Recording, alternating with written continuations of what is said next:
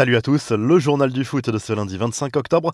Pas de vainqueur dans le classico entre l'OM et le PSG. Les deux équipes se sont quittées sur un match nul 0-0 dimanche soir dans un stade vélodrome volcanique. Ambiance des grands soirs à Marseille devant plus de 65 000 spectateurs, mais pas de but. Les deux équipes se sont vues refuser un but pour hors-jeu en première mi-temps après l'intervention de l'assistance vidéo. Neymar, beaucoup trop discret, a manqué son classico malgré le soutien de son club. Cette situation inquiète en interne pour son premier classico Messi a été bien muselé par les Olympiens. Mbappé, privé de ballon et de profondeur, a passé lui aussi une soirée frustrante.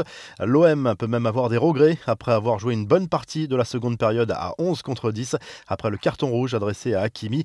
Des incidents entre les spectateurs et les forces de l'ordre sur et devant le stade Vélodrome ont fait 9 blessés chez les policiers. Les forces de sécurité ont procédé à 21 interpellations. Ces personnes ont été placées en garde à vue. Le coup de gueule de Dimitri Payet après la rencontre, le meneur de jeu marseillais n'a pas du tout apprécié les jets de projectiles durant la rencontre et notamment sur les corners parisiens. Je veux remercier ceux qui sont venus et ont joué le jeu et ont été exemplaires. On ne peut pas mettre tout le monde dans le même bateau. Pour d'autres, malheureusement, j'ai vu des bouteilles, des chargeurs, des briquets, des choses que j'ai déjà vues contre moi. Je sais ce que c'est. On sait qu'on risque de perdre des points. Il ne faudra pas pleurer en fin de saison. S'il nous en manque un ou deux, je l'ai dit et je le redis, il faudra de vraies sanctions à lâcher Payet après le match. Le réveil a dû être difficile pour les fans de Manchester United au lendemain de cette humiliation subie en Première Ligue. Une défaite 5-0 à Old Trafford contre le grand rival Liverpool. Le héros du match se nomme Mohamed Salah, auteur d'un triplé lors de cette rencontre. L'Égyptien est désormais le meilleur buteur africain de l'histoire de la Première Ligue devant Didier Drogba. Paul Pogba a été expulsé à l'heure de jeu. Le milieu de terrain français, auteur d'un tacle de boucher, a perdu ses nerfs sur un duel avec Nabi Keita. Cristiano Ronaldo a posté à lui un message positif sur les réseaux sociaux après cette déroute, remerciant à nouveau les supporters de leur soutien. Ils méritent beaucoup mieux que ça, beaucoup mieux, et c'est à nous de les délivrer. Le moment est venu, a promis CR7. Ole Gunnar est clairement fragilisé, mais ne devrait pas être licencié dans l'immédiat. Les infos en bref, l'aventure se termine déjà pour Marc Van Bommel sur le banc de Wolfsburg.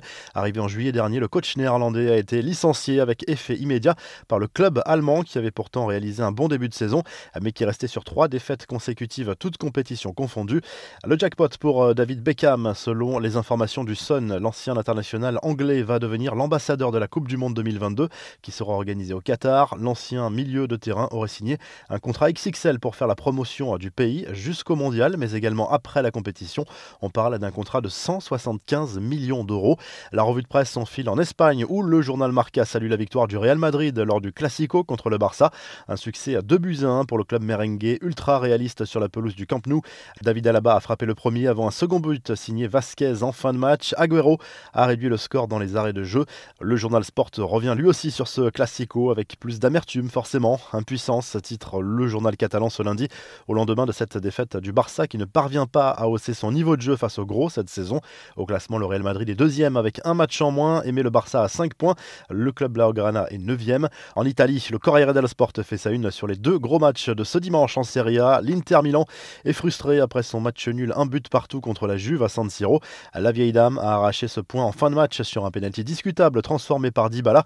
Match nul 0-0 entre la Roma et le Napoli. Au classement, les Napolitains et la Milan se partagent la tête. L'Inter est troisième à 7 points. Si le journal du foot vous a plu, n'hésitez pas à liker et à vous abonner pour nous retrouver dès demain pour un nouveau journal du foot.